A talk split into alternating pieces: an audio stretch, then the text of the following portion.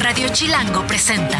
La maciza del chisme, la pulpa de la tendencia, el tuétano de la conversación. Jean Duverger y Pilinga 2 llegaron para preguntar: ¿De qué hablas, Chilango? Mira, sus ricos tamales oaxaqueños. ¿De qué hablas? Transita por sus venas, banda? ¿Cómo están? Yo soy Jan Duverger, gracias por estar en ¿De qué hablas? Aquí en Radio Chilango 105.3.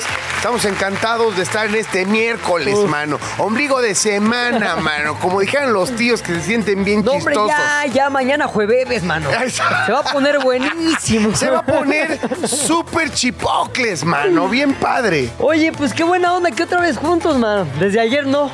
Pero mañana otra vez. Ya nada más nos falta dormir juntos. Y no estaría bueno, Pilinga, porque tú estás muy delgado. Me pondría muy nervioso. O sea, dormir en una, o sea, quedarme jetón en una cama o en un, o en un sofá. Es como cuando duermes Contigo. con un gato, sí. Exacto, es Me como cuando con duermes con un, gato. eh, con un gato que dices, güey, y si me doy una vuelta brusca y le caigo encima, ¿Será el fin de su historia? será el- podría ser el fin de su historia sin ningún problema. Sí, como oso panda que le pasó a. Ah, ah, claro, sí. Un oso panda mató a su A cachorro, a su cría, güey. puede ser tu cría Porque ahí. estaba jetón y se dio vuelta, Te güey. quiero mucho. Ya. Así yo, que te quiero un chingo, Pilinga. Un chorro, Pilinga. Perdón, Paul. Un chorro. Ay, Paul, no Es te el sensor así. número uno de las malas palabras, pero está bien. Es vas bien, a conservar este es programa. bien pesado este brother. Hoy tenemos un programón el día de hoy porque... Programón. Oye, vamos a hablar de cultura laboral. Ajá. Entiéndase esta onda de tener, pues, como highlights en tu día en los que dejas de trabajar y haces otras cosas. Y todas aquellas cosas que en el entorno laboral te ayudan a ser más productivo, aunque creas que no. O sea, trabajas menos, pero, pero haces más. O sea, está suena muy bien Suena eso. muy bien, nos va a venir a hablar una experta de eso y también viene Gina Jaramillo, quien nos va a presentar su último libro, El cuidador de quesos, que finalmente habla de las No, familias o sea, que no son las familias normales. Solo no quiero decirle Gina Jaramillo, le quiero decir mi Gina Jaramillo. Mi. de mi corazón, porque yo la adoro. Y es que es muy talentosa, y es que sus libros, y es que.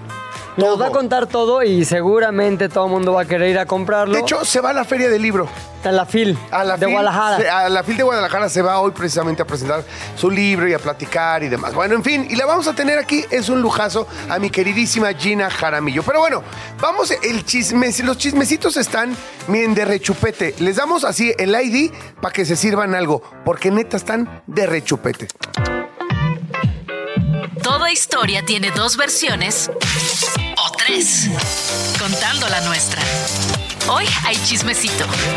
¿De qué hablas, Chilango? Primer chismecito. Mira, este chismecito está bueno, pero de verdad es como déjà vu, déjà vu constante del fútbol mexicano. Resulta que ayer el Feyenoord pierde y es eliminado de la Champions League, pierde ante, la- eh, ante el Atlético de Madrid. Santiago Jiménez tiene un muy mal partido, hay que decirlo, mete un autogol, falla algunas que, ten- que tuvo de gol, este, pues claras, Claras. vamos a decirlo de alguna manera, y es muy criticado. Y entonces los medios allá en, en Holanda, en Países Bajos, mejor dicho, ya no, es- no es Holanda, Países Bajos, lo critican muchísimo y dicen, ¿cómo puede ser que haya que de estos bandazos Santi Jiménez, el delantero del Feyenoord, eh, quien el fin de semana anotó tres goles? Muy Sí, bien. Señores, contra el Excelsior. Muy En mal. la Eredivisie. En Países Bajos no se acostumbran y no quieren aceptar que tienen una liga muy flojita. ¿Me, Me encantan tus eufemismos, muy flojita. Yo hubiera dicho chafa. Sí, o sea, es una liga muy flojita. Te quiero decir una cosa, es una liga que trabaja muy bien en fuerzas básicas. Tiene un promedio de edad muy bajo, casi no, casi no lleva extranjeros eh, maduros, sino lleva probablemente extranjeros, sí, pero jóvenes y los quiere desarrollar para después venderlos. Su modelo de negocio es genero talento para que luego vengan las ligas grandes, las que ya quieren realmente competir muy fuerte, se los llevan y me pagan un chorro de lana y así sobrevivo. Entonces quieren todo, güey. Así quieren ganar la Champions, pues no, es muy difícil. Solo aquel glorioso Ajax de los noventas lo logró, por supuesto. De ahí en más, es muy difícil que un equipo holandés del, del Eredivisie gane. ¿Qué pasa con la Eredivisie? Es un juego juegan muy abierto, es un juego de muchos goles. Eh, es una liga en la que privilegian el ataque. Ajá. La defensa no tanto, esa es la realidad. Entonces los delanteros, como los mexicanos que han ido a la Eredivisie, acaban por meter muchos goles en esa liga. Pero después que ya quieran que con ese mismo equipo vayan y triunfen en un torneo, en el torneo más complejo del planeta, como lo es la Champions, pues están muy lejos. No Entonces, me parece que la crítica no tendría que ser a Santi Jiménez, eh, sino al fútbol holandés y al equipo en general. Es el Feyenoord como campeón del Eredivisie, llegó sin posibilidades.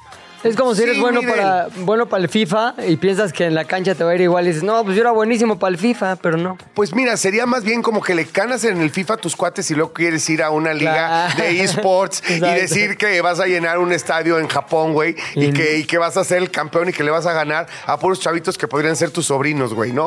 O sea, es como, no, dude, te van a meter 100 goles. 100 goles, güey. Es más, No no, va a saben. pasar. No va a pasar. Y bueno, ahí están las críticas contra Santi Jiménez. Eh, dicen, bueno, ahora el Feyenoord va a...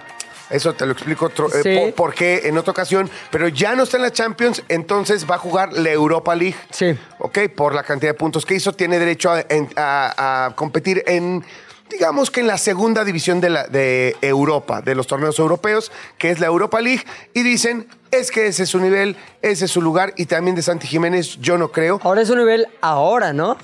¿Va a ir Exacto. creciendo o no? Es lo que se prevé. Lo que yo te quiero decir, esta es la segunda parte del chismecito, es, se habla mucho de que Santi podría ir a Inglaterra o a España.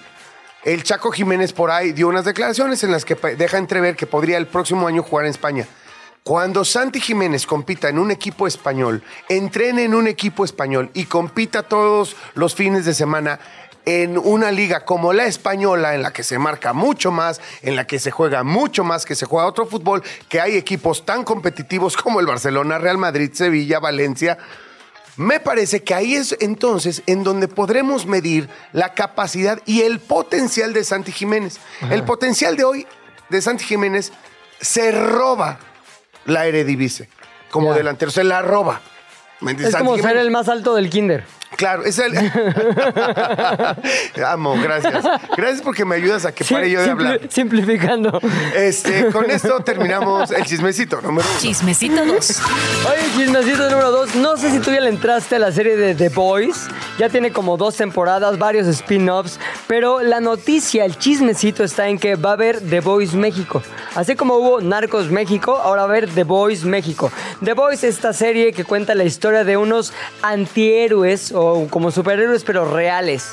Que tienen vidas normales, tienen este, defectos, virtudes. No son estos seres como casi casi dioses que todo les sale bien y todo lo hacen bien, sino que son víctimas de sus pasiones más humanas. Ahora, suena muy bien. ¿Qué va a pasar cuando esa misma temática la trasladas a la Ciudad de México? O sea, uno de estos chavos va a ser ah, Super Tepito, eh, ¿qué el onda? taquero volador y esas cosas. Pues yo creo que sí, o bueno, es lo que muchos desearíamos que pase. Y yo creo que va a tener algo de ahí porque está involucrado, eh, involucrados a un nivel muy eh, profundo. Y hablo de la producción ejecutiva, Gael García y Diego Luna. Siento que Gael y Diego ya en este tipo de cosas que vienen con tanta producción detrás son como una especie de sello, son como el ISO 9000. Claro, es como, No. métele mexicano. O sea, exacto, es, viene Sony y Amazon y... Ah, porque vean que a mí también se me ocurren cosas chidas, ¿eh? Obvio. Entonces dice, oye, güey, necesitamos un ISO 9000, ¿no? Con la banda, con la banda Mexa, llámale a Gael y al Diego, ¿no? Ahora, no se sabe si van a actuar, pero sí van a producir. Y yo creo que van a dar muchos insights de, a ver, no, en México no haríamos eso, le echaríamos de esta salsa que pica más, etcétera. Ya sabes cómo es la onda. Ahora, el equipo que está detrás es el equipo que ha hecho ya las primeras series. Y una persona, digo, seguro lo conoces, que es el comediante Seth Rogen, estuvo involucrado o ha estado involucrado en el proyecto de The Voice desde el principio. También lo estará en la versión para México. Ahora, Diego Luna viene en un momento bastante alto de su carrera porque está grabando, acaba de grabar la película de Andor. Es una serie de Andor. Sí, ¿Por la qué? serie. Porque De- una película no era suficiente, hagamos serie. No, además, ¿sabes qué? Ahí sí Diego que jugó un papel preponderante para que se realizara la serie de Andor. Fue, eh, eh, estuvo en el desarrollo de los guiones, de la premisa, de hacia dónde iba, qué mensaje, por qué, dentro de toda la historia. Y es un orgullo lo de Diego, la verdad, porque es un chavo brillante, no solamente en el desarrollo de su profesión, puntualmente que es la actuación, sino en el desarrollo de sus personajes y en todo el entorno que tiene que ver y es muy respetado. Es muy respetado, se le pide opinión a Diego a esos niveles de, Claro. oye, ¿cómo ves el guion? Oye, ¿cómo ves que vaya por aquí? Oye, ¿cómo ves el razonamiento de esto y del otro? Ya cuando vas a Disneylandia y en un pasillo de las tiendas Sí. está un Diego Luna ahí. Ah, yo le tomé una foto, no yo lo pude evitar. Así de, ah, Diego Luna. Sí, no pude evitar tomarle ¿No una tiene la foto. versión del abuelo y yo? No, esa no la hemos hecho. Oye, y también Gael García viene del el estreno en, en streaming de su película Casandro, Casandro, sí. donde interpreta a un luchador exótico. ¿Y quién más sale en esa película? Por supuesto, Bad Bunny. Así que los dos en gran momento. The Boys México promete mucho. Yo sí la voy a ver porque The Boys me gustó mucho y aparte México me encanta, vivo aquí. Chismecito número 3. es que me imaginé un personaje como Pepe, perdón, como el, el, el súper creativo de la Condechi. De la Condechi. Chilango, mejor, creativo Chilango. El súper creativo chilango. Sería padrísimo. Así con tu cuerpezote y todo. Ah, no, hombre, con mi Forge que traigo. Con tu, con tu Forge, me Un encanta. Forge. Oye, te llevo otra vez a la Fórmula 1. Órale, ¿No por te enojas? No, bueno, nunca. chismecito número 3, ahí te va. Porque resulta ser que en la Fórmula 1, para inscribirte al siguiente torneo, o sea, como en un torneo de boliche, güey, que hay Sí. premios, Sí. ¿ok? La- hay premios. la vaca. Hay, hay una vaca, pero te tienes que inscribir y tienes Claro. que pagar. Yo le entro, le entro. Yo le entro. Haces aquí, pum, pum. Pues, ¿qué crees que así es la Fórmula 1? ¿También le tienes que entrar con la lana? Tienes que pagar y mientras más chipocle seas, más tienes que pagar. O sea, tienes que pagar por punto. ¿Por Ahí qué? te va. Resulta ser que el equipo Red Bull, al ser de los mejores, tiene que desembolsar una cantidad gigante. La tarifa base es 657.837 dólares. Ese es el piso. Ese es el piso. Es lo menos que paga. O sea, es lo que paga el más chaparro del kinder. Ajá, exacto. O sea, Exacto. hasta el más chaparro paga El primero de la fila. 657 mil dólares, ¿ok? Después de esa cifra se cobra por cada punto que ganó el equipo, o sea, por ser bueno, güey. ¿No? Pero O sea, no debería ser al revés. Fuiste bueno, te hacemos un descuento. Luego te presento a los de Liberty Media y les dices. Y les pero de momento yo te doy la info. Resulta ser que por cada punto tienes que pagar 6.575 dólares. Pero, atención, como campeones, ay, nosotros tenemos el motorzote grandote, tenemos el cochezote más grande y entonces te ganamos. Red Bull paga. Por cada punto ganado se le cobró 7 mil. O sea, porque ganaste, ah, ya no te cuesta 6 mil el punto, te cuesta 7 mil, O güey sea, es peor ser. peor por tener pa' por tu ten- bolsillo. por tu- tenerla grande. O mejor, sea, para, mejor para tu ego, peor para tu bolsillo. Exactamente. Bueno, ¿cuánto pagarían al final? Haciendo cuentas, a 860 puntos que ganaron los nenes, Red Bull deberá pagar 7 millones 445 mil 817 dólares antes del 10 de diciembre para asegurar su lugar en el campeonato 2024, brother. Si el 10 de diciembre no pagas tus 7 millones y tantos de dólares, papito, queda libre tu... Bye, bye, bye, bye, bye. que queda libre tu lugar. Y bueno, así, ahí nos vamos. Oye, hay unos. ¿Cuál es el más barato? El que menos paga, ¿cuánto es lo que paga? O sea, sé que está la, el piso. 736 mil dólares. ¿Y quién es el que lo Haas, hizo? El equipo norteamericano. Ya. Un equipo norteamericano muy exitoso en las categorías americanas. como- Ni un millón de dólares paga, ni un millón. ¿Y los Y otros estos pobres siete- siete millones? No, te voy a contar, es que se atascaron esta temporada en triunfos. El segundo es Mercedes, Sí. que pagó, va a pagar más bien 3 millones 347 mil dólares. O sea, la mitad, güey, que menos de la mitad que Red Bull. El segundo. Luego Ferrari, 3 millones 327 mil dólares. Muy pegadito porque te Ajá. acuerdas que están compitiendo por ver quién quedaba en segundo lugar. Bueno, pues Ferrari unos dolaritos menos. Ahora, te, te la voy- y así sucesivamente hacia abajo. Ahora, ahí te va. Claro que también ganan. El año pasado, la Fórmula 1 repartió en premios 1.100 millones de dólares. ¿Ok? Ahí la división ya no está tan pareja, no es el más ganador. El 25% de esos eh, 1.100 1100 millones de dólares se lo reparten a los equipos por participación histórica y triunfos históricos. ¿Cómo es eso? hacen una ecuación. O sea, hace Ferrari, como es el más chipocle de la historia, es el que más dinero recibe Ajá. en 25%. De ese 25%. Y, el- y lo demás lo reparten evidentemente en una fórmula por quien hizo mejor las cosas el año anterior. Ajá. O sea, lo que te quiero decir es que si hay equipos que reciben... O sea, el que menos recibe, recibe 60 millones de dólares. O sea, Ahí entras con Ferrari... 3 y sales con 60. pues, Claro, bueno. y Red, claro que sale, y es lo que quería decir. Y Red Bull el año pasado ganó 170 millones de, de dólares, Ferrari 180, 190 millones de dólares, o sea, Los siete los más, pagan. más los patrocinadores, todas las estampitas que ven pegadas con, con este con patrocinadores, ¿sabes cuánto Que su pagan? Oxxo, que ahí está en uno, ¿no? que su OXO que paga, Ajá. y ya lo dijimos dos veces aquí, también deberían pagarnos a nosotros. Entonces ahí está esta balanza que tanta curiosidad le causa a, a la banda de la Fórmula 1. Primero, que tienen que pagar para ser participantes, pero luego cuánto ganan no está tan mal. Claro. Ah, me, me late, le entro. A ver, sácame la chequera. Co- A ver, Ingrid, consígueme un equipo. Vamos a hacer un equipo de Fórmula 1. Cuarto chismecito. Siguiente, ¿sabes quién es Bruna Biancardi? Suena que está guapísima. Sí, sí está. No hay Bruna fea, ¿no? No, no hay Briuna fea. No hay ni una sola que tú digas, ¿cómo se llama Bruna? Y te Eh, digo una cosa, no hay mujer fea. No, no. Feos no. estamos tú y yo. Bueno, pues porque no somos mujeres, pero espérame que nos pongamos peluca y vas a ver la guapura. A ver, ¿quién es Bruna? Bruna era, y digo era porque ya acabó la relación con Neymar Jr. Una modelo, evidentemente Bruna, imagínate, modelo guapísima, reveló que a través de una historia de Instagram que ella se encuentra ya en el mercado y está soltera.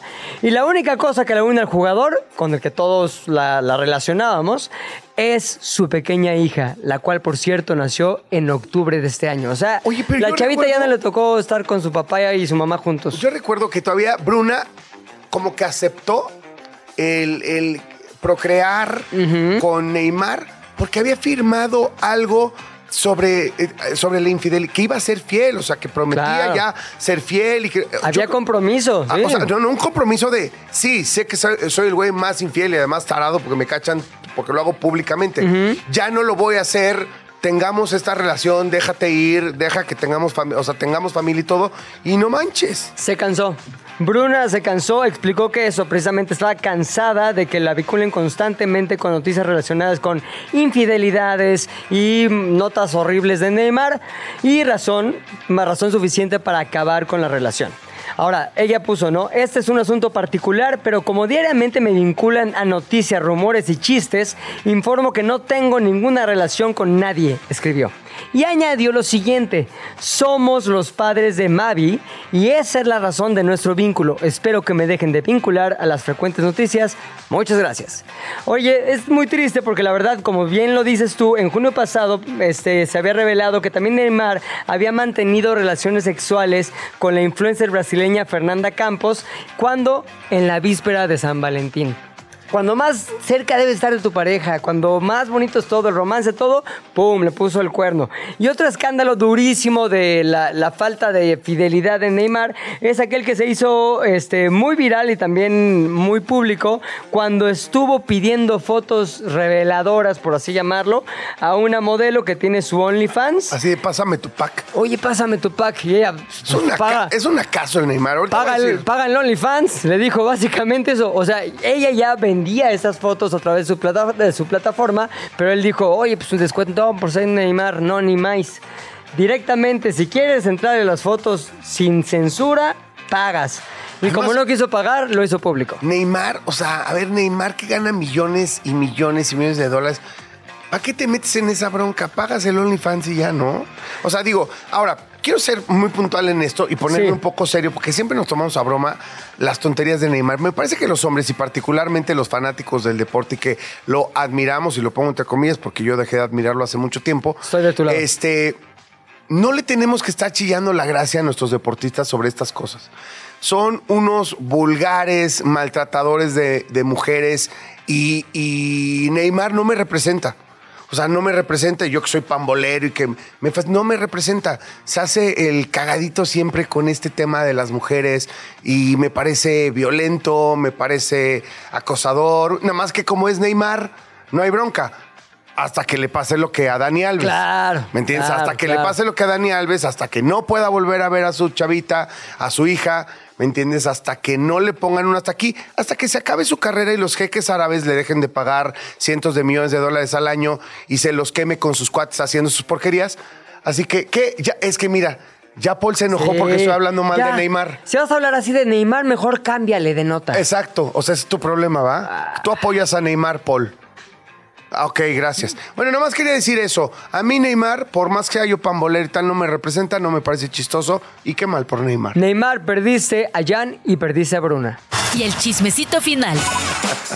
O sea, a ti no te perdió, güey. A mí yo nunca me ganó. La verdad, Eso nunca me había- no me había ganado. Eso quería escuchar. Oigan, hoy salió el rapper anual de Spotify. Todos los usuarios pueden ver lo que escucharon más, así como artistas y canciones favorita- favoritas durante el año. Me encanta, ¿eh? Están las listas. Eh, ¿Tú ya tienes la tuya? Sí, obviamente. Yo también la mía, ahorita va- vamos a platicar de eso, pero bueno, los principales en las listas globales del Rapid 2029, artistas más reproducidos a nivel mundial fue Taylor Swift, Bad Bunny, The Weeknd, Drake. Agárrate. ¿Qué? ¿Estás bien agarrado, Estoy de tu- y bien mesa? sentado, sí. Sí, bien sentadito. No me digas que. ¿Sí? ¡Peso No. pluma! ¡Ah! ¡Ah! ¡La doble P! ¡La doble P! En quinto lugar, lo esperaba en primero. Ok. Tarara, tararararara. Ay, lo amo a La mi doble doble P. Aquí se le quiere a doble P. Sí, somos Pepes. Ok, bueno, también en canciones más reproducidas a nivel mundial está Flowers de Miley Cyrus. Correcto. En el número uno, Kill Bill de SCA. Me encanta esa canción, neta. Sí, SCA. Me encanta. P- Perdona mi ignorancia. SCA es grupo. per- No, es una cantante Esa es negra una chava. buenísima y esa canción está buenísima. Ah, no, seguro, seguro. Perdón, mi ignorancia, soy No, un no, ruco. por favor. Yo soy doble P. Para eso estoy aquí O- ahorita, les contigo. voy, ahorita les voy a enseñar mi lista. O sea, para que entiendan por qué no sé quién es SCA. Bueno, As It Was de Harry Styles, esa sí me fascina. Hay que hacer un TikTok. O sea, ya estás pensando todo el tiempo, güey. Como andas ahí como muy pegado con los de TikTok, ya te sientes que vas a empezar a monetizar mañana, güey. Mañana o pasado, pero se monetiza. Porque son mis cuates los de TikTok. Ok. ¿Qué más? A ver, Seven de Jungkook, pero Ajá. En el quinto lugar. tarara.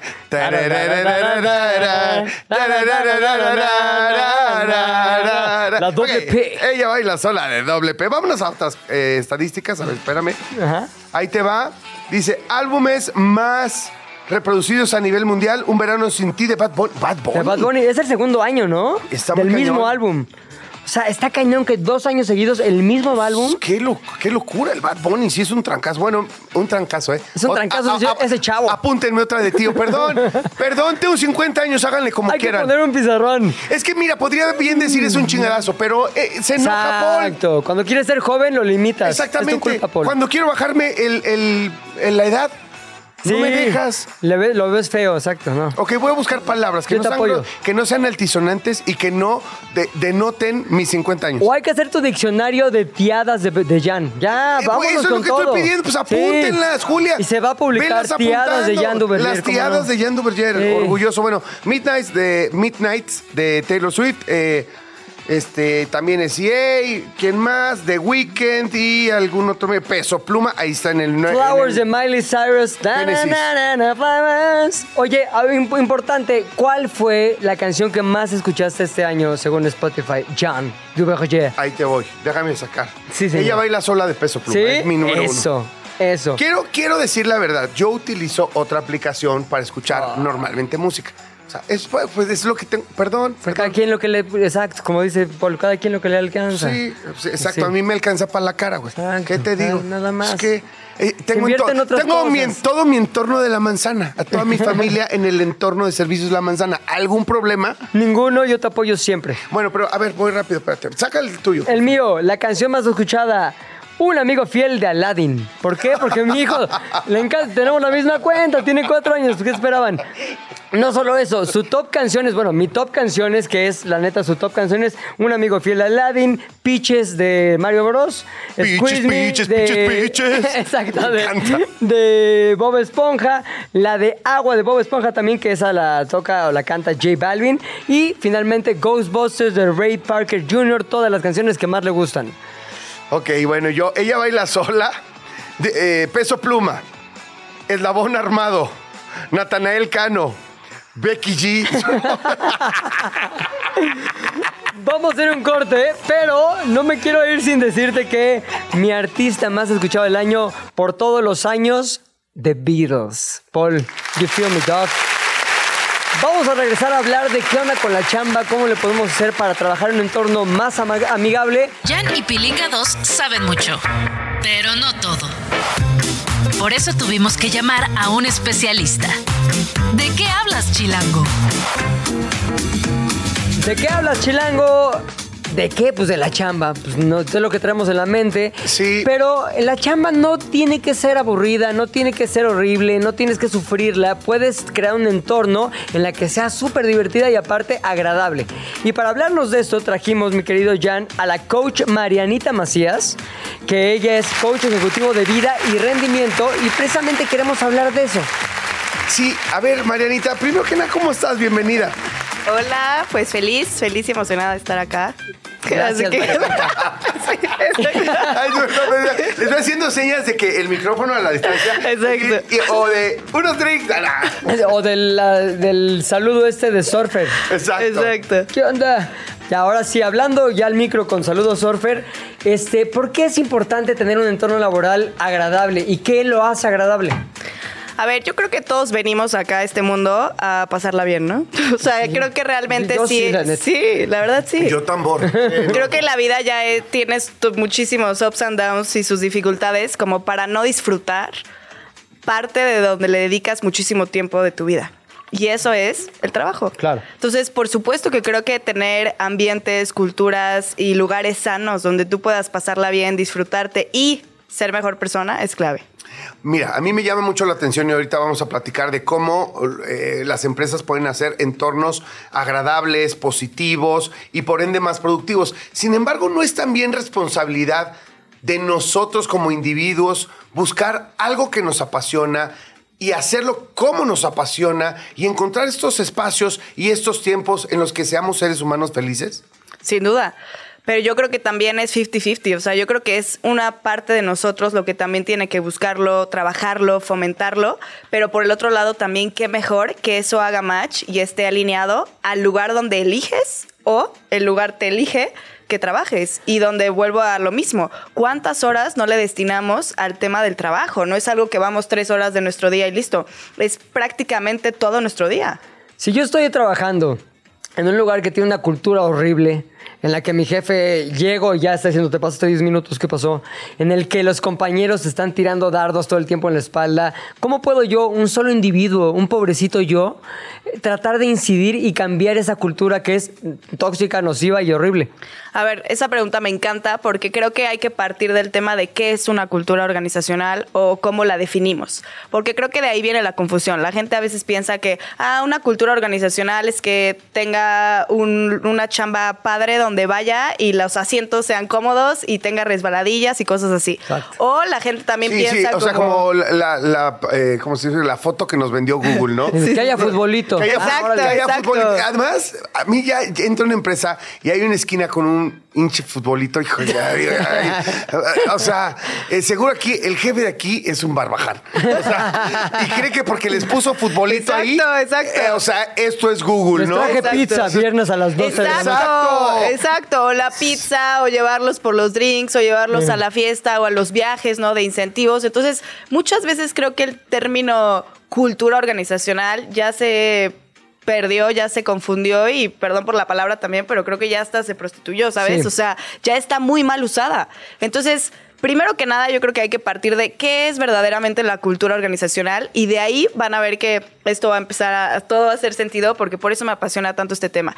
Y es el tema de cultura organizacional prácticamente es la serie de comportamientos colectivos que se repiten constantemente en un trabajo, en un lugar. Jale que no lo repita, ¿no? La serie de comportamientos colectivos que se, repiten en un trabajo. en un Exacto. lugar de trabajo, sí. Exacto. Entonces, entonces imagínate, 80%. a esto voy. Oye, si tú tienes gente, y, y digo colectivos porque justamente en el trabajo tú no lo haces solo. Tú no llegas, estás en tu oficina o en tu cubículo, ¿no? Eh, y estás ahí trabajando y no le hables a nadie y está, eres un tipo aislado. Claro que no. Tú obviamente compartes, si eres líder, pues tienes equipo, influencias a otros. Entonces, lo que yo empiezo a hacer, si yo tengo un cierto nivel de poder o de influencia en la compañía, ¿qué crees que va a pasar? Tú también vas a empezarlo a hacer. Y todo el mundo va a empezarlo a replicar. Entonces, se empiezan a convertir una serie de patrones donde la gente se empieza a comportar de cierta forma y lo repite todo el tiempo. Y si son comportamientos nocivos, pues es una cultura nociva la que vas a tener. Si son comportamientos súper activos y padres y buenos, ¿no? Donde se fomenta cada vez más, pues así va a ser tu cultura. El tema es que a veces no nos damos cuenta de la influencia que tiene la cultura dentro de los, de los trabajos ¿no? en los que estamos, en las oficinas, y tampoco nos damos cuenta de los dos elementos que realmente mueven la cultura, que uno es los comportamientos y el dos es el liderazgo. A mí, la verdad, eh, en este tema me, llama muchísimo la atención cómo puedes tener un, eh, un entorno, vamos a decirlo, 80% positivo y 20% negativo, y no sé por qué carambas, casi siempre la toxicidad. La manzana de- podrida, de la, eh, la manzana podrida es más fácil que, que pudra a otras 20. Pues claro, pues porque las otras 20 sanas no, no pueden arreglar la podrida. Es muy complejo. Es de veras un tema muy complejo. Y muy rico. O sea, la verdad es que te voy a decir, yo creo que al final del día somos seres humanos. Incluso tú velo en casa, no te vayas tan lejos. Tú ve los ambientes familiares. También hay culturas familiares, ¿viste? O sea, qué comportamientos se repiten, pero ojo, ¿por qué se repiten? Porque si yo noto en mi familia o noto en mi ambiente cercano que hay un comportamiento que no va, ¿qué es lo primero que tú haces? Ey, disciplinas. Eso no se hace y no se repite. En cambio, ¿qué está pasando con el liderazgo hoy en día? Da igual, ah, lo hizo, pa, me hago el de la vista gorda, no decimos nada, bueno, ya que ya déjaselo pasar. Y ese es el problema de las culturas, que eh, eh, la verdad es que el comportamiento es repetido porque no fue disciplinado, porque no se puso un límite quizá también de decir, aquí en esta chamba o en esta compañía no hacemos ese tipo de cosas. No lo permitimos. Y por eso también yo creo que varía hablando ya de culturas eh, globales, ¿no? Porque es muy diferente cómo uno vive la cultura en Estados Unidos, por ejemplo, las culturas organizacionales, y cómo de hecho hay ciertas iniciativas que funcionan de lujo allá, que cuando tratamos de replicarlas o traerlas a México no funcionan o no tienen el mismo impacto. Qué importante lo que dice Marianita, porque el otro día vi un meme en el que había, decía el titular, ¿no? Primer día de trabajo y, y cometiste un error y sale la persona toda preocupada y llorando. Un mes después de trabajar y cometiste un error, ¡que me corran! Era así uno como, vamos, alguien que Empoderado. evidentemente muy empoderado, pero que evolucionó para mal de sí me preocupaba, sí me, me ponía mal el hecho de haber cometido un error, pero un mes después me vale y me pongo una actitud este, confrontativa. Pásame ese meme, por favor. Exacto, O sea, me urge. Sí, divertidísimo. O sea, lo necesito. Es Pero básico en mi vida. La historia detrás o el subtexto del meme es una cultura corrompió a esa persona que llegó involucrada con que las cosas salieran bien, este, digamos, realmente y legítimamente interesada en que su trabajo la representara. Y ahorita más después está de me vale. Claro. ¿Por qué pasa eso? Precisamente porque llegó a un ambiente donde quizá el compañero de al lado se equivocaba y decía, "Ah, no pasa nada, aquí nos lo celebran o no hay ninguna repercusión. Entonces, comportamiento no corregido es comportamiento permitido, ¿eh? Yo también creo, Marianita, a ver si eh, coincides conmigo, en que también es inherente al ser humano, ¿no? O sea, tenemos eh, de- defectos de nacimiento, no sé si decirlo así, o tenemos tendencias a decir, soy necesario, ya lo hice bien, si lo hice 10 veces bien y lo hago una vez mal, pues me tienen que aguantar porque pues las otras nueve sal- salen ganando. O sea, te- tendemos a tener este tipo de pensamientos. Ahí es donde quisiera ir a lo que dices que hay dinámicas eh, en otros países que en México no funcionan. ¿Por qué? ¿Cómo ¿Qué tipo de dinámicas tendríamos que aplicar aquí para que las personas sean más positivas, no solamente con la empresa, sino consigo mismas? Yo creo fielmente que el entorno tiene muchísimo que ver. Y es como el tema también de la naturaleza, ¿no? Si tú pones una flor en un lugar donde nunca le da el sol, donde nunca le da eh, la lluvia, el agua, whatever, pero literal la pones en un lugar donde ya de entrada tiene todo para fracasar, Es lo mismo también con el ser humano. Creo que nosotros tenemos que empezar a generar, y sobre todo los líderes, y por eso también digo que el segundo elemento clave de una buena cultura parte del liderazgo, Claro. del ejemplo y de la cabeza. O sea, a mí me, me- me sorprende, y bueno, ya no me sorprende tanto, pero la realidad es que me enerva, ¿no? El seguirme encontrando con muchísimos líderes bastante incongruentes, que es el tema de, a ver, no, sí, yo quiero y al final a mí me contratas para aumentar la productividad y el desempeño de tu gente, ¿no? Y ahí obviamente... ¿Cómo voy a lograr eso? Pues claramente volteando a ver tu cultura y volteando a ver el ambiente que tú estás formando, pero primero volteando a ver al líder. ¿Te, Oye, te cuesta más trabajo que modifiquen sus patrones de comportamiento los líderes que el resto? por supuesto, por Órale. supuesto. Ay, me, me siento así en... Aludido. No, muy aludido. O sea, estoy volteando a ver a Ingrid porque casi cada, cada tema es como, ya ves, te dije, ya ves, te dije. O sea, un poco es eso. O sea, a mí me cuesta mucho trabajo cuando me toca liderar equipos tener eso que en inglés se llama el accountability, ¿no? Claro. O sea, como de hacer responsable a alguien por algo. Y cuando lo hago, cuando ya me colmó la paciencia en la situación y exploto y digo, pero es que ya, me pongo en otro sentido. No es gradual, es de cero, no pasa nada. ¡eh! Entonces, evidentemente el error está en mí. ¿O no, Marianita? No, clave. Y te voy a decir algo clave que acaba de decir. Él ya usó una palabra que es accountability. Hoy en día todo mundo, todos los líderes están tratando de, oye, me falta compromiso de mi gente, me, me falta que sean más responsables, que se hagan responsables, el, el famoso accountability. Pero ¿sabes qué realmente es? No es una falta de responsabilidad por las acciones. Todo el mundo sabes qué haces y qué dejas de hacer en la chamba. El tema es una accountability de tus comportamientos. Yo le llamo, es un behavioral accountability lo que tendríamos que empezar a modificar. Y ahí es donde ayudo yo a generar KPIs o indicadores no relacionados con tus acciones o tu performance per se técnico o táctico, sino comportamientos. Vamos a empezar a medir, oye, ¿qué pasó con tu participación de hoy en la junta, no? Oye, ¿cuántas personas no te están poniendo la cámara en Zoom? ¿Por qué se está dando eso? Entonces, de nuevo, comportamientos que no son cuestionados o evaluados, Sí. son comportamientos que la gente sigue repitiendo y Esto por fue- ende tú permites. Eso Sí. fue una intervención a Pepe y a mí. O sea, no, vámonos, vámonos. No. nos- esto es una intervención. Lo de los Zooms está cañón. O sea, ¡Cañón! el hecho de que haya una junta con 15 personas y haya cuatro cámaras prendidas y los Claro. demás así, se me hace de una falta de respeto horrible. Yo lo comparo siempre, siempre pongo el mismo ejemplo. Es como si estás en una junta y yo soy volteado así de espaldas. y tú hablando todo el tiempo así, yo soy volteado de, espaldas viendo mi celular y en calzones. O sea, es justamente lo mismo. Es el nivel de respeto que le das a la situación que estás viviendo. ¿O no, Marianita? Sí, no, pero Ay, sí. Marianita es mi mejor amiga hoy. Pero sí es real. Entonces, bueno, volviendo un poco a lo que Jan decía de por qué hay ciertas dinámicas que no funcionan en México, no tienen el impacto como por ejemplo en Estados Unidos, en Europa o en otros países, es por lo mismo, porque si te pones a ver, ellos traen un patrón de comportamientos muy heavy. Y te voy a poner un ejemplo bastante claro. Ok, en Estados Unidos, ellos son súper comprometidos con la agenda y súper puntuales con el tiempo y súper estrictos con el tiempo. Eso es una realidad. Manejan muy bien la agenda. Entonces, ¿qué pasa? Les meten una sesión de yoga wellness a las 2 de la tarde y ahí tienes a todos, ¿eh? En la sesión de yoga wellness. ¿Qué pasa con el Y- y- Mexa? Y, no, y no los hace menos productivos, No. o sea, porque llevan Claro. una agenda súper cumplida. Claro, y de hecho dicen, I need this, ¿no? Y están ahí recibiéndolo felices. ¿Qué pasa con el Mexa? Ah, cool, me pusieron hoy una, una sesión de yoga, suena genial. Una PM, ah, en una hora ya es mi junta, de- es mi sesión de yoga.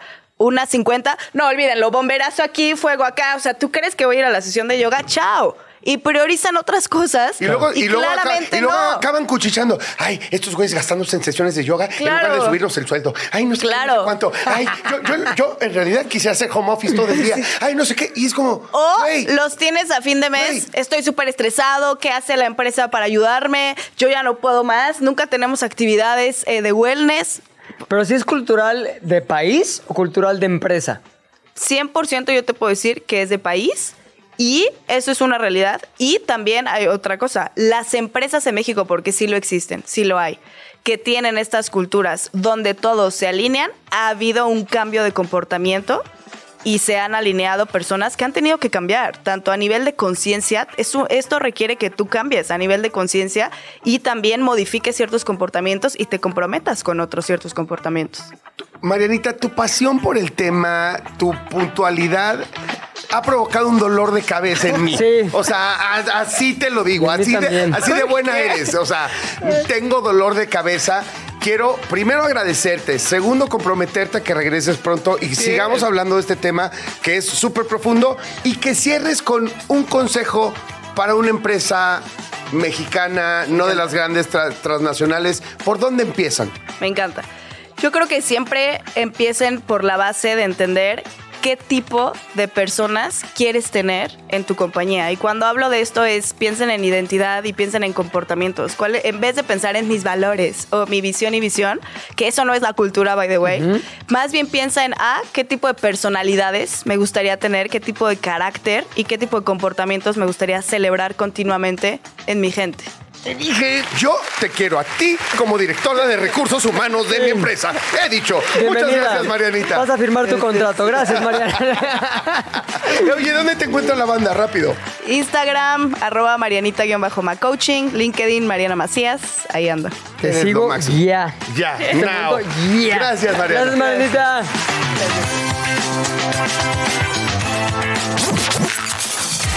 Hablando tranqui con Gina Jaramillo. ¿Qué dices? Hola, hola Gina, ¿cómo estás? Ya está de este lado. Gina Jaramillo. ¿No es así, señor Jean Duvergier? Es correcto, mi Gina Jaramillo. Qué lindo compartir esta cabina con ustedes. Ay, Sí, me ¿no? encanta. Me encanta. Es muy bonito. Y siempre te agradecemos muchísimo porque te tienes que esperar un ratito después de, de- de Vamos Tranqui. Y gracias por quedarte y estar con nosotros y platicar. Y sé que al ratito tienes viajecito. Sí, al rato viajo a la FIL Guadalajara, lo cual me emociona mucho. He estado viendo eh, muchos videos de las personas que están allá y parece que es una FIL como de, como de las de antes de COVID. Ajá. Porque la neta, cuando empezó todo el tema de COVID, pues todo, todo cambió, pero sin duda eventos culturales tan grandes como la FIL lo resintieron, que si el cubrebocas, que si la distancia, que si suspensiones de algunas presentaciones, y ahora sí la FIL regresó con todo. Para aquellos que nunca han ido a una FIL, ¿cómo es? ¿Qué hay? ¿Qué experiencia tienes Es la Feria? Internacional del Libro en Guadalajara. Es una experiencia única. ¿Qué sucede allá adentro? Bueno, todo sucede en, en Expo Guadalajara, que es un centro de convenciones gigantesco, y lo que encontramos son las grandes editoriales, las más reconocidas, las que están en prácticamente todas las librerías, pero también es la oportunidad para entrar en contacto con nuevas editoriales, con editores independientes, con proyectos que normalmente no verías en México. Vienen editoriales de todo el mundo y lo que sucede es que hay un intercambio cultural importantísimo. Claro. También se hace mucho negocio, escritoras, escritores pueden llegar a firmar ahí contratos importantes. Se promueve la lectura porque Sí. también de repente suena este, como muy elevado y la gente dice, ah, bueno, pues la gente la industria del libro. No, no, no, perdóname. Yo he, he escuchado muchas personas que van por curiosidad, por decir, entender que es eh, pues una superferia de la cual no son parte de esa industria, pero dicen, y acaban empezando a tener muchos mejores hábitos de lectura. La lectura es cultura, la cultura es una mejor sociedad. No, y además los precios, ¿eh? Porque, ojo, en la FIL también hay grandes descuentos. ¿Ah, sí? Entonces tú puedes llegar, por ejemplo, los, el- los últimos días de la FIL, sobre todo, y encuentras un libro que normalmente te costaría una lanilla más, a muy buen precio, y ediciones preciosas. Es que ahí todas las editoriales sacan lo mejor, lo mejor para compartir. Y aparte conferencias súper interesantes Sí. también, ¿no? O sea, no solo Sí. vas a escuchar del libro o del mundo de los libros, sino también te pones en relación con temas con los que usualmente no estás conectando, porque son temas más profundos que los que ves en las redes sociales. Sí, además hay talleres, hay conversatorios, hay presentaciones de libros. Los stands en sí mismos son una experiencia. De hecho, hay, hay un premio al mejor stand de la feria. Y a mí lo que sí me alucina es ver a tanta gente joven que llega a comprar libros y que está buscando a sus autores favoritos y que está buscando nuevas historias con las cuales conectar. Fíjate que a mí también, otro, otro de los temas, por cierto, aquí ya están celebrando el mensaje, es que, ¡ay, qué bueno que si viene Gina, mi hermano, que es tu fan número uno! beso, la amamos. Y, y, este, y ya vas para allá en un ratito más. Pero también, eh, ay, se me fue lo que iba a decir. Que tú la también celebras. Ah, no, que, no, Ah, que celebro ¿por qué cuál- hablas? que van los autores, que, ¿Qué no, no, que van La- los la autores, perdón, se me fue la, no, no, se me fue la onda, que llegan los autores y muchas veces encuentras la historia detrás de los libros, Sí. la historia detrás de la historia, y eso es también brutalmente apasionante, ¿no? Y a mí, te voy a decir una cosa, como espectadora y como lectora de las cosas que también me alucinan, es ver a estas figuras de la literatura Claro, que de pronto son como rockstars. Es que hay miles de personas esperándoles que les firmen el libro, escucharles, y sí se convierten en figuras muy mediáticas. Y me parece que eso es, es genial. O sea, entender que también desde la literatura podemos encontrar estas grandes figuras me emociona un montón. Ahora tú vas en esta ocasión Va- de ese lado de la historia. de- exactamente. ¿Cierto? Vas de figura, es lo que Ay, quiero que hablemos de eso. Ojalá. No, pues voy a presentar este libro que es El Guardián de los Quesos, que lo ilustró Valeria Gallo y lo escribí yo. Hablando de libros divinos. Hablando de. Es un libro hermoso. infantil. Es un libro infantil que es. eh, pues fue hecho con mucho amor y tiene en cada una de sus páginas. Bueno, yo diría que tiene tres lecturas principales. La primera es el vínculo entre la hermana mayor y su hermanito chiquito. El guardián de los quesos, que es un gato que es muy gato. vago. Y los cuidados, que como sabemos es un tema fundamental en la Agenda 2023 en Derechos Humanos. En cada una de las ilustraciones de Valeria vamos a ver los cuidados representados en imagen. Vamos a entender este vínculo. Yo no sé si ustedes son hermanos. Bueno, tú sí eres hermano. ¿Tú Yo eres soy hermano? hermano, tengo dos hermanas. Bueno, qué tan chido es ser hermana. O sea, es como de las cosas más bonitas. Yo he disfrutado ser hermana como pocas cosas en la vida y me parece que, que es un amor muy auténtico, donde no hay una responsabilidad de nada y sobre todo en la primera infancia es pasártela bien, reírte, compartir, convivir, crecer, Ser cómplice. ser cómplice. Exacto. Me ser ganaste. Yo iba a decir, es un amor con complicidad. Es mucha brutal. complicidad lo que, Sí. lo que uno genera con tu hermano, hermana, hermane. Y de eso va este libro, de la complicidad entre estos dos pequeñines, con el gato, que es su gato, que se llama Tigre, que todos los días se sale de la casa y no saben a dónde va. Y ahí empieza un poema que se llama A veces. Y entonces a veces vamos a encontrar que este gato visita a los vecinos, que es una familia de un tipo, de otro tipo. Vemos familias homoparentales, vemos por ahí una mamá soltera, hablamos de adopción, pero también a veces tus amistades son tu familia y ya. Así que este libro lo que busca es recuperar esas emociones cotidianas que en realidad se vuelven también nuestras memorias más importantes en nuestra vida adulta. No he leído el libro, lo pienso leer con mi hijo, me encantaría, pero cuando vi el tema me resonó mucho. O sea, yo vivo con mi hijo, este, su mamá vive muy cerca de nosotros, pero me ha tocado de manera muy informal, porque todavía está chiquito, tiene cuatro años, pero explicarle un poquito de tú y yo somos una familia con tu mamá, aunque tu mamá viene de otro lado, pero somos una familia. Y vas a encontrarte con familias que viven juntas y con familias que no lo viven bien juntas. Y nuestra familia puede Exacto. sufrir modificaciones y la familia del vecino y de la mamá Ajá. y de tal, y puede ser de una u otra forma, y siguen siendo familia, sigue, Totalmente. seguimos siendo... Y ese es el tema del libro, ¿cierto? Sí, ju- justamente es eh, buscar estas nuevas posibilidades de hacer familia. Sí. Eh, lo que acabas de decir es muy importante. A veces, como no, como a veces, nos quedamos como con ciertas ideas encasilladas y la realidad es que no es así. Hoy más que nunca tenemos una diversidad de familias tan abundante, tan amorosa, tan genuina que yo pienso que es muy importante desde la primera infancia compartirlo, hablarlo, también entender qué hay emociones, qué, qué piensas, eh, qué te gustaría ajustar. Y este libro está pensado para primera infancia, justamente para abrir el tema, la conversación. Y repito, todo está guiado por, por un gatito que es tigre, entonces yo creo que ahí también hay un vínculo con... Con, con tus mascotas, con tus animalitos de compañía, ¿no? Pensando que, que cada ser vivo importa. ¿Cómo identificas este tema como uno del cual vale la, pena escribir? Yo ¿Y soy mamá, tengo un- una hija de 10 y un hijo de 8, y yo lo veo, ¿no? Con cómo van transformándose las familias a nuestro alrededor, quién es nuestra familia elegida, quiénes son esas personas que aunque estén lejos son nuestra familia, y todos esos tías, tíos, amigo, tíos, tías con los que podemos contar.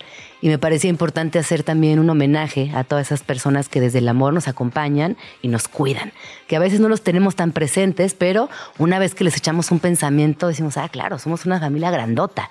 Están esas amistades ahí que, que lo dan todo por nosotros. Oye, cu- cu- cuéntanos un poquito de tu agenda en la FIL. Eh, ¿Qué vas a hacer? ¿Lo vas a presentar? ¿Con quién? ¿Cómo va a estar? Voy a presentar este libro del Guardián de los Quedos el domingo 3 a, las, a la una de la tarde con Valeria Gallo, que es la, es la Ilustradora. ilustradora. Y tengo una, bueno, vamos a transmitir, vamos tranqui desde allá, jueves y Órale. viernes. Transmisión Viajando especial de la FIL. Oye, ¿y nosotros no vamos? No. Pues este año no, pero el próximo. A la Fórmula 1. Ustedes Fórmula 1 sí o sí. Exacto. Sí o sí. Nos la vivimos hablando de Fórmula 1, ¿va? No, pero yo aprendo mucho de Fórmula 1 con Sí. ustedes, te lo he dicho, amigo. Sí, aprendo un montón. Nos gusta. Fórmula Yo también. 1. Ah, Escuchando allá. Sí, Fórmula 1 el año que entra sí o sí, ¿no? Sí, totalmente. No, tenemos que gestionar algo súper chido. Este, institucionalmente estaría padrísimo que Radio Chilango, Gustavo, estaría buenísimo que Radio Chilango tenga de alguna manera presencia, Presencia. en la Fórmula 1.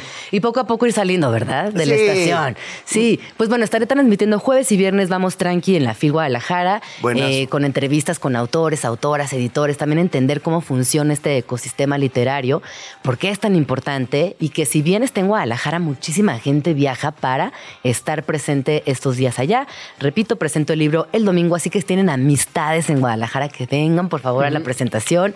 Va a estar muy divertida. En realidad es una presentación para infancias, entonces es un taller. Lo que hacemos es dibujar, hacemos una lectura coral y lo que buscamos es obviamente jugar con, con quienes asistan, más allá de una presentación muy solemne, es eso, es jugar y es tallerear este libro y también escuchar cómo es su familia y lo que nos quieran contar. ¿Cómo es una de lectura coral? Por ejemplo, la que tuvimos en la UNAM eran, había muchísimas niñas, niños, niñas y cada quien va leyendo un pedacito del libro. Ah, qué Entonces armamos coralmente el, el- El el libro libro, completo. completo. Y saca de principio a fin. De principio a fin. Súper. Y luego lo comentamos, lo dibujamos, lo cotorreamos. Hasta ahorita, ¿qué experiencias te ha dejado en términos de reacciones este, este libro?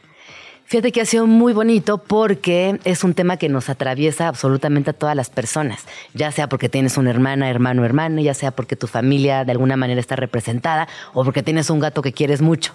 Entonces me parece que eh, el tema también de los cuidados ha sido eh, fundamental. Quienes lo hemos leído hemos podido conectar desde muchos lugares con una historia que, si bien pareciera sencilla, tiene muchas capas de lectura y que justo ahí es donde conectan las infancias por un lado, pero también papá, mamá, la Claro, abuelita, claro. y se vuelve algo, algo muy bonito, muy, eh, muy colectivo. Diría yo que esta es una lectura colectiva. Y aquellos quienes no tenemos la oportunidad de ir a la FIL, ¿dónde podemos encontrar? Quienes no tengan la oportunidad de ir a la FIL, el 9 de diciembre estaré presentando aquí en Orion Kids y está en todas las librerías, así que lo pueden conseguir en, también en plataformas digitales, ya está por todos lados. Por Hay todos que lados. gozar, pero saben que este particularmente, pues sí es muy recomendable que lo tengan físico. Sí. La neta, la ilustración está bien bonita, Exacto. que igual estará bonita en digital, pero no hay como tenerlo en las manos, ¿no? Valera Gallo, Val- Valera Gallo hizo un trabajo espectacular. Ella tiene una trayectoria importante en libros infantiles y juveniles y la verdad que es un honor trabajar con ella. Súper. No, y un honor para ¿eh? nosotros eh, tenerte gracias. aquí. Gracias, de verdad, muchas, Muchas gracias. gracias. Gina. Mucho éxito. Triunfa en la FIL y ya vean que no es un tema de ultraderecha ni nada raro la FIL. Está bien padre, Está hermano. bien padre. No es un cónclave de ultraderecha. En la rayita, en la rayita de Berger. Nos vemos Perdón. mañana. Adiós, bye. Gracias, Gina. Ay, gracias. Bye.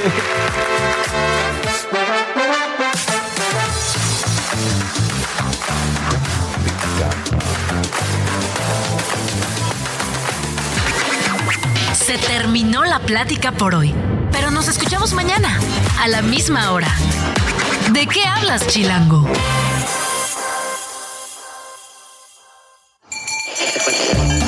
Chilango, la radio que... Viene, viene.